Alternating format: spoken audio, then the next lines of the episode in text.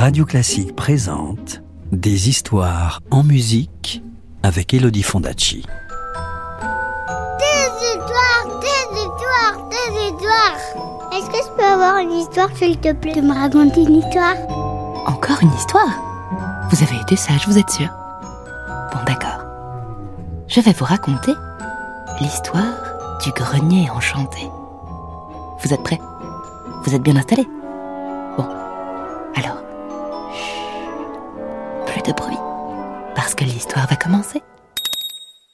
Chapitre 1 Le portrait. La maison de Capucine est comme un gros bateau échoué au bout du jardin.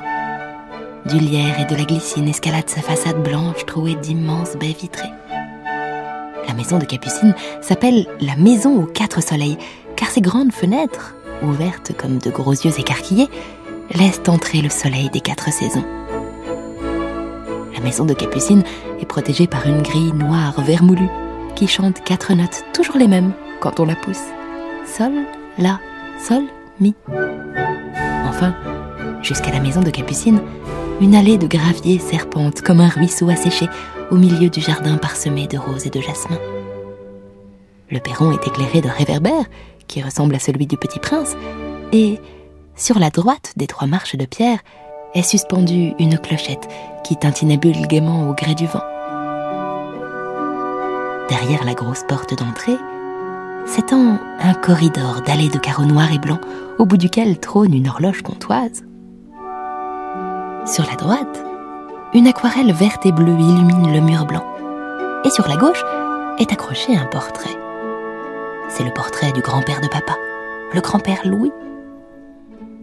Il pose, grave et solennel, en costume d'officier. Ses yeux noirs et ses sourcils froncés lui donnent l'air austère. Il promène sur chacun un regard sévère, et c'est un peu le gardien de la maison. Capucine a toujours eu peur de ce portrait. D'ailleurs, c'est toujours en pressant le pas qu'elle passe devant.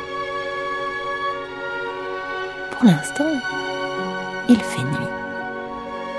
Capucine est allongée dans son lit, les yeux grands ouverts, car elle a été réveillée en sursaut par Moustache, son gros chat, qui, sans façon, est venu s'installer en ronronnant à ses pieds.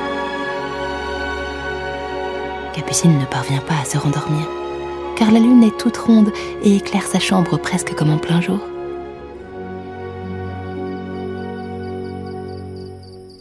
Dans le silence nocturne, Capucine perçoit les frémissements du dehors. Elle écoute le clocher du village égrener patiemment les heures de la nuit. Soudain, elle se lève et elle admire par la fenêtre le jardin, si différent sous cette clarté d'argent. Depuis un moment, Capucine a très soif.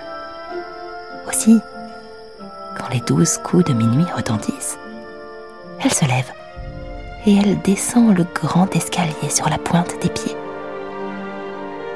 Comme la maison, si animée le jour, paraît paisible à cette heure tardive. Seule l'horloge comptoise de l'entrée résonne dans le silence, comme un gros cœur qui bat dans la nuit.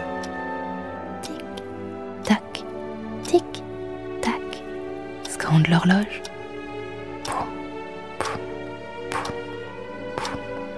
Répond le cœur de Capucine. Et Capucine entend tambouriner à ses oreilles les battements de son cœur et de l'horloge entremêlés.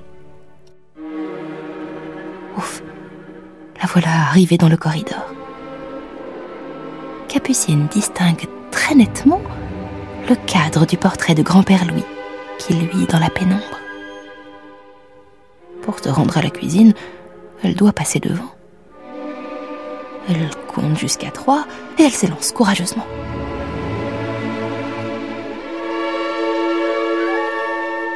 Alors qu'elle arrive à la hauteur du portrait, son sang se glace dans ses veines. Elle a entendu très nettement une drôle de voix, un peu rauque, chuchoter son prénom. Capucine Capucine Capucine reste pétrifiée, incapable de faire un geste. La voilà figée comme une statue au beau milieu du corridor. Et de nouveau, elle entend, cette fois plus distinctement, murmurer son prénom. Capucine Capucine C'est moi, grand-père Louis. N'aie pas peur. Approche-toi de moi.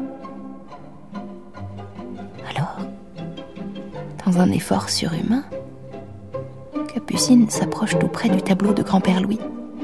Et, bien que n'en croyant ni ses yeux ni ses oreilles, elle constate que grand-père Louis s'est mis à parler.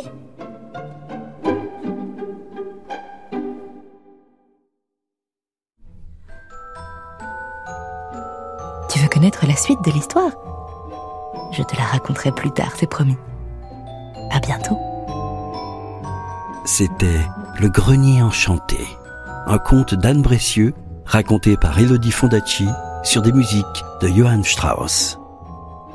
Retrouvez la suite du conte en podcast sur radioclassique.fr. Radio Classique, des histoires en musique.